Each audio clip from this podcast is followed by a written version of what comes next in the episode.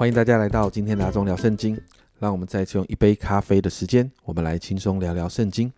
今天呢，我们要来读列王记上的第二章。第二章一开始就记载大卫的死期近了，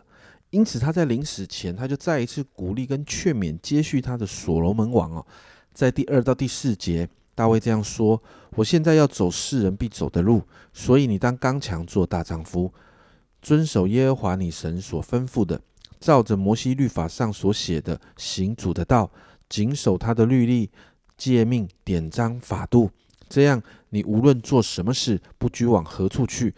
尽都亨通。耶和华必成就像我所应许的话说：你的子孙若谨慎自己的行为，尽心尽意、诚诚实实的行在我面前，就不断做，就不断人做以色列的国位。那这个劝勉其实很重要，因为这是日后所有的王在这样的原则的里面，如果王有遵守，整个国家就复兴就蒙福；反之，国家的王本身就会在这个灾祸的里面。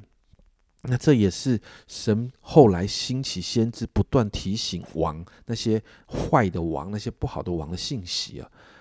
那这也是呢，其实也是神透过摩西在告诉以色列百姓的事，不是吗？它不是一件新的事，但却极其重要。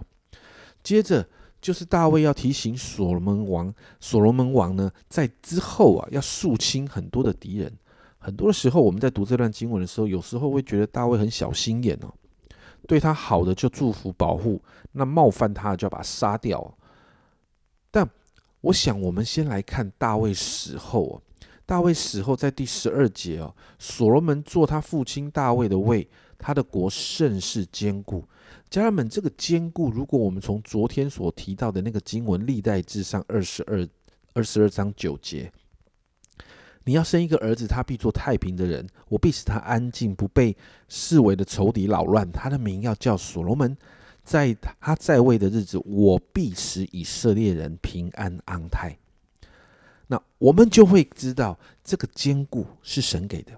而大卫要所罗门对付的这些人，是因为这些人做了不合神心意的事。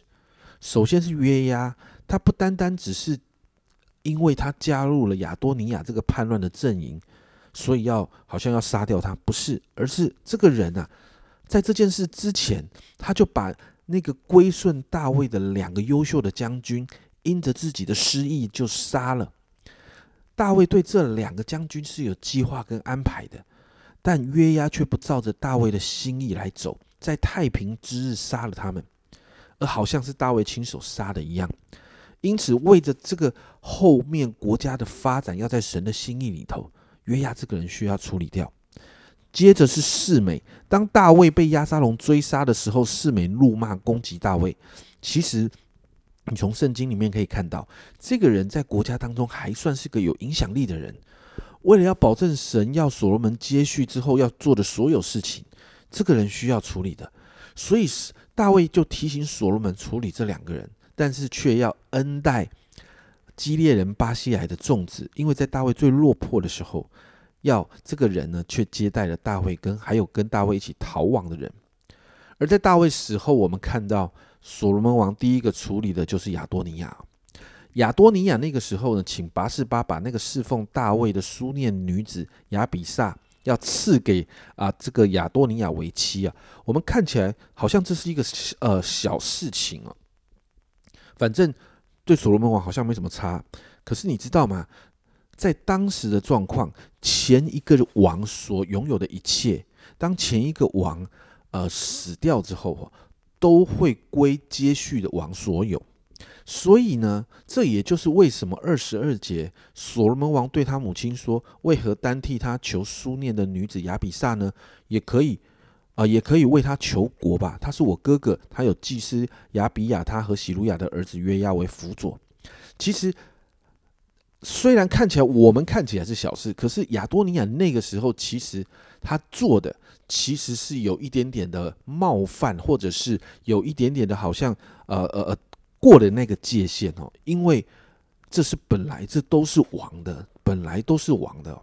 所以是有违常理的。虽然他的态度很好，所以所罗门王就抓住了这个理由，有机会就处理第一个影响他王位的人，接着也处理了祭司亚比亚他。他是祭司，理当应该明白神跟王的心意，但他却跟从了亚多尼亚，所以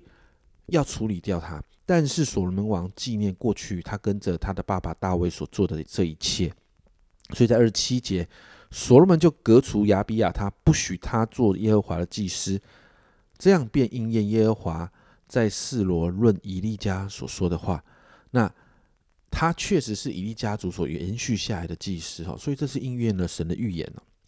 再来就是轮到约押。约押看到这两位的下场，那经文就提到他一样跑去祭坛抓住祭坛的脚。那三十节这里说到，比拿雅来到耶和华的帐幕，对约押说：“王吩咐说，你出来，你出来吧。”他说：“我不出去，我要死在这里。”比拿雅就回就回去就去回复王说：“约押如此如此回答我。”我们从这个中文里面读不太出来他的原意哦。其实这个经文里面其实在谈到的是约押跑到祭坛面前，他知道。比拿雅不会在祭坛面前对他动手，会有所顾忌，所以他就拿鞘了。但没有想到啊，所罗门王还是下令要杀死他，让约押过去因着失意所杀的这两个将军那个流人血的罪，就归到他自己头上。那最后我们看到的就是四美，所罗门王设了一个界限，限制了他的行动。那在这个限制的区域里面行动，你是安全的。但是四美没有。他没有照所罗门王的命令，他无视这个命令，他离开了这个区块，因此让所罗门王可以有一个正式的理由来除掉他。那你看到，在除掉这些会阻碍接下来国家的发展的这些人之后，四十六节经文这样说：这样便坚定了所罗门的国位，其实也就保障了弥赛亚血脉可以继续往下的传承。很多的时候啊，家人们，我们在读这个经文的时候。我不知道你会会不会有这种感觉哦。过去在读这个经文的时候，我就会有一种皇帝登基之后要肃清对手跟敌人的感觉。没错，看起来好像是这样。但当我们从神的眼光来看的时候，这些人过去所做的，其实都在阻扰神的心意。过去在摩西的时代，神亲自处理；但是现在，神透过所罗王的手来处理这样事情，好让国家可以进入太平，百姓可以享福。甚至在这个安稳的状况里面，才能够建造后后面的圣殿。神在预备一个环境，所以让我们来祷告。虽然看起来这样的政治斗争真的让我们不舒服，但让我们祷告，可以用神的眼光来看见这当中有神的心意。不论是大卫或所罗门，其实都是神手中的工具，为着是要属他的百姓可以进到神所预备的那个丰盛的计划里。所以，我们今天一起来祷告，亲爱的主，我们有时候在面对一些事情的时候，主啊，主啊，帮助我们要有你的眼光，主啊，让我们从你的眼光来看，主啊，有些事情从人的角度来看的时候就是不完美，主啊，有些事情从人的角度来看的时候，主，我们总是觉得。好像好像充满了一些属人的，或者是属失意的，是吧？说或者是甚至是嫉妒怨恨所发生所带出来的结果，是吧？但是我们相信神你都掌权的，是吧？你都在这当中掌权的，就如同今天所看见的，抓抓，这是要预备一个环境，要开始建造属你荣耀的圣殿，让百姓可以在这当中学习敬拜你，主啊。因此我们向你祷告，帮助我们，帮助我们的眼光。特别是读《列王记》的眼光，主我们的眼光要提高，主啊从你的眼光来看待这些事情。谢谢主，这样祷告，奉耶稣基督的圣名求，阿门。今天家人们，你知道吗？真实的《列王记》其实很多真实的政治斗争，很丑陋，但却看到神仍然掌权。你不要忘记，再怎么优秀的人，也需要福音来更新他。这是阿忠聊圣经今天的分享，阿忠聊圣经，我们明天见。